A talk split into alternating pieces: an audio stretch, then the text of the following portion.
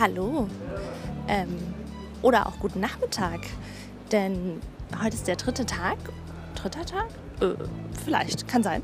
Ähm, auf jeden Fall haben wir heute noch gar nichts äh, aufgezeichnet, was daran liegt, dass wir heute einfach so einen richtig entspannten, ruhigen Pausentag machen, uns gar nichts vorgenommen haben, kein Programm gemacht haben und ähm, ja, den Tag einfach sehr, sehr ruhig haben angehen lassen.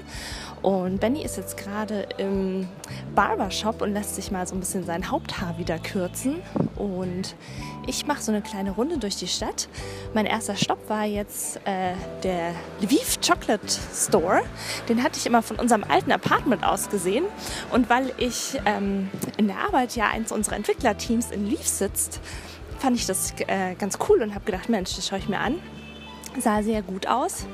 Stelle ich hier gerade fest, dass hier ein Monsterverkehr äh, ist. Hier parken ganz viele Autos, zweite Reihe. Es ist wie jetzt eine, also die Straße ist eigentlich verstopft. Ich sehe jetzt gerade noch nicht kommen, wie hier Autos rein und rausfahren können. Ja, mal sehen.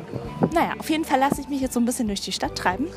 Und ähm, was ich auch eigentlich ganz schön finde, ist, äh, oder ganz, ganz interessant finde, ist, wenn ich mit Benny zusammen durch die Stadt laufe, dann ähm, werden wir immer sofort eigentlich als Touristen erkannt. Und wenn ich jetzt alleine rumlaufe, dann ähm, merke ich schon, dass die Leute vielleicht so ein bisschen gucken, weil sie denken, hm, äh, blonde Frau, sieht ein bisschen anders aus, aber äh, so diese, ich sag mal so diese Kellner, die vor Restaurants stehen und einem die Karte unter die Nase halten, die sehen mich und drehen dann wieder ab, weil ja, ich dann doch irgendwie nicht sofort so als Touristin auffalle. Ist ganz interessant. Und hier schon wieder ein Lieferwagen Niewegbau, Unternehmen Zimmerei. Ist interessant, dass ich hier so viele deutsche Worte sehe. Zum Beispiel auch ein Kaffeehaus hier um die Ecke. Alles sehr schön.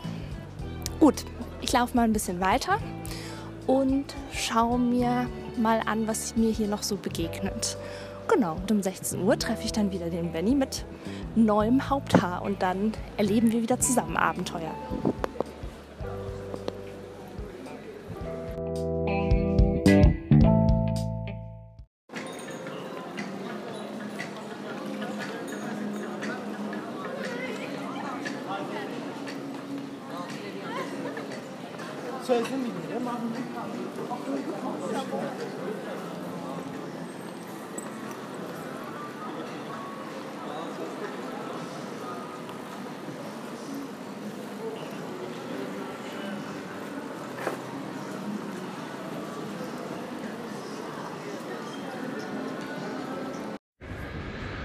Beim Friseur in Aserbaidschan. Ich habe mir heute gedacht, ich gehe mal zum Friseur. So ging ich zum Friseur. Das war sehr cool, vor allem weil unser neues Hotel, wo wir jetzt eingezogen sind, direkt neben einem Friseur liegt. Und zwar neben einem mega super duper Hipster äh, Friseur, der eigentlich eher ein Barbier ist. Aber ich brauchte halt was für meinen Kopf und nicht für meinen, äh, für meinen Bart und deswegen Friseur. So, was ist mir aufgefallen? Erstens, super guter Ausbildungsbetrieb. Da war nämlich äh, der Friseur, der mich frisiert hat. Der war vielleicht, hm, ich würde sagen, vielleicht so 30 und hat bestimmt schon so seine 12, 14, 15 Jahre Berufserfahrung. Hat super erfahren geschnitten. Und er hatte einen jungen Auszubildenden dabei, der enorm konzentriert jedem einzelnen Schnitt gefolgt ist. Und das war super gut, weil es so enorm äh, ja, konzentriert und sehr, sehr ernsthaft und sehr cool irgendwie alles wirkte. Selbst in so einem äh, coolen und laid-back-Umfeld wie so einem Hipster-Friseur. Äh, und was mir dann noch aufgefallen ist, ist, der aserbaidschanische Friseur schneidet anders als ein deutscher Friseur. Weil äh, der deutsche Friseur schneidet äh, eigentlich hauptsächlich mit seiner Schere und dann vielleicht noch mit so einer, mit so einer Kammschere, die so, so das Haar ein bisschen ausdünnt und so weiter und so fort. Und vielleicht noch mit einem Maschinchen.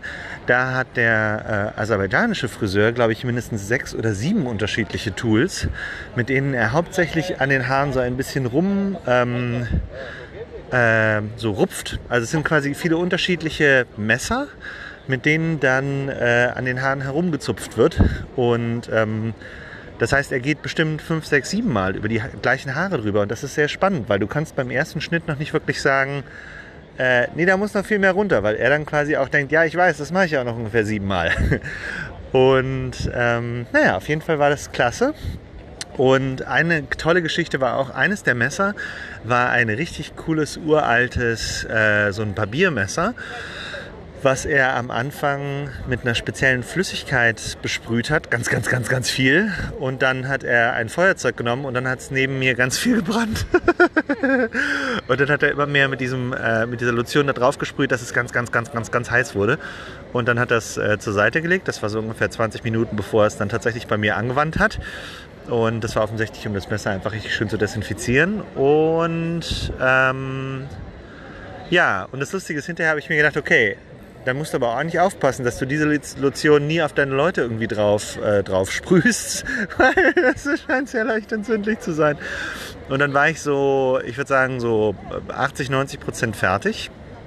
Und dann hat er festgestellt, na, dir ist wohl warm, was? Weil hier ist es halt schöne sommerliche Temperatur und ich war unter diesem äh, Friseur-Cape. Und natürlich war mir warm. Und dann hat er diese, diese Lotion, die so wunderbar leicht brennbar ist, genommen und mir damit so richtig schön den Nacken eingesprüht. er hat gesagt, now not hot anymore, right? und er hat einfach äh, quasi diese, diese Alkoholflüssigkeit draufgesprüht und dann einfach mit dem, mit dem Föhn kalt draufgepustet. Also quasi ist es sofort verflogen, der Alkohol, der halt brennbar war. Aber ich habe in dem Moment schon gedacht, aha, okay, interessant, na gut, mal gucken oh kühl. also von daher, ähm, ja, die Tricks und Kniffe der aserbaidschanischen Friseure. Ich kann nur empfehlen, in jedem Land, in dem man irgendwie auch nur kurz zu Gast ist, einmal zum Friseur zu gehen. Von daher hoffe ich und gebe ich mir Mühe, dass jetzt ganz viel Haare nachwachsen, dass ich dann vielleicht in Georgien auch zum Friseur gehen kann. Mal gucken, was ich dann berichte. Ja, in Georgien mache ich den Bart. Lass mir noch ganz viel Bart wachsen. in diesem Sinne, bis später.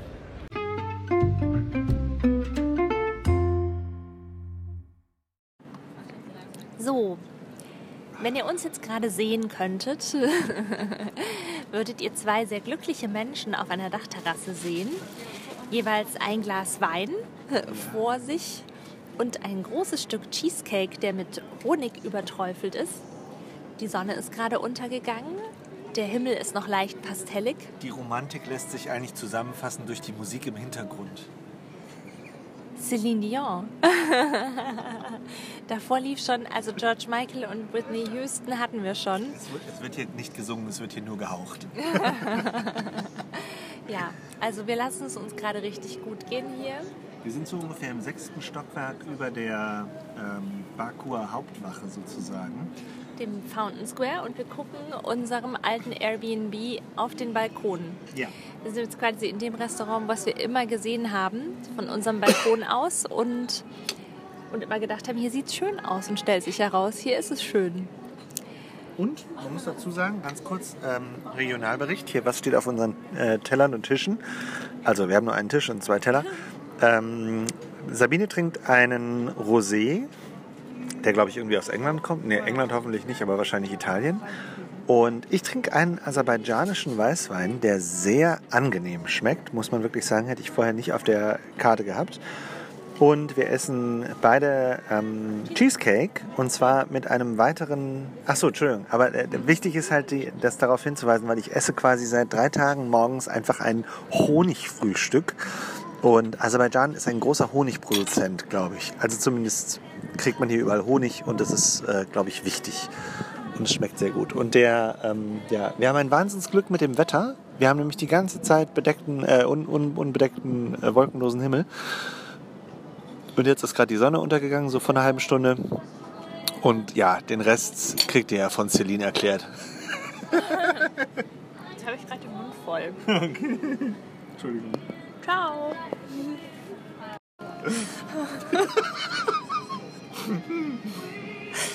Also, Celine bringt uns hier auf Gedanken. Wir haben uns gerade gefragt, also wir fühlen uns gerade ein bisschen wie so in so einer Traumschiff-Folge am Ende. Genau, das große Finale, wenn es total romantisch ist und im Hintergrund die Musik läuft und alle beim Wein sitzen. Wir haben gefragt, ob es ein Traumschiff Baku gibt. Oder, ja, aber das Traumschiff könnte ja nicht hierher fahren, weil ins Kaspische Meer kannst du ja nur fliegen. Aber ich finde, das wäre zum Beispiel auch sowas, wo man sagen müsste, das ist so ein bisschen poetische po Poetic License, dass man sagen muss, naja, es geht halt darum, du hast ein Boot, du hast ein Meer, du hast irgendwas, wo du hinfährst, egal wie das Meer da hingekommen ist. Oder das Boot, besser gesagt. Gut, ja. Lied ist aus.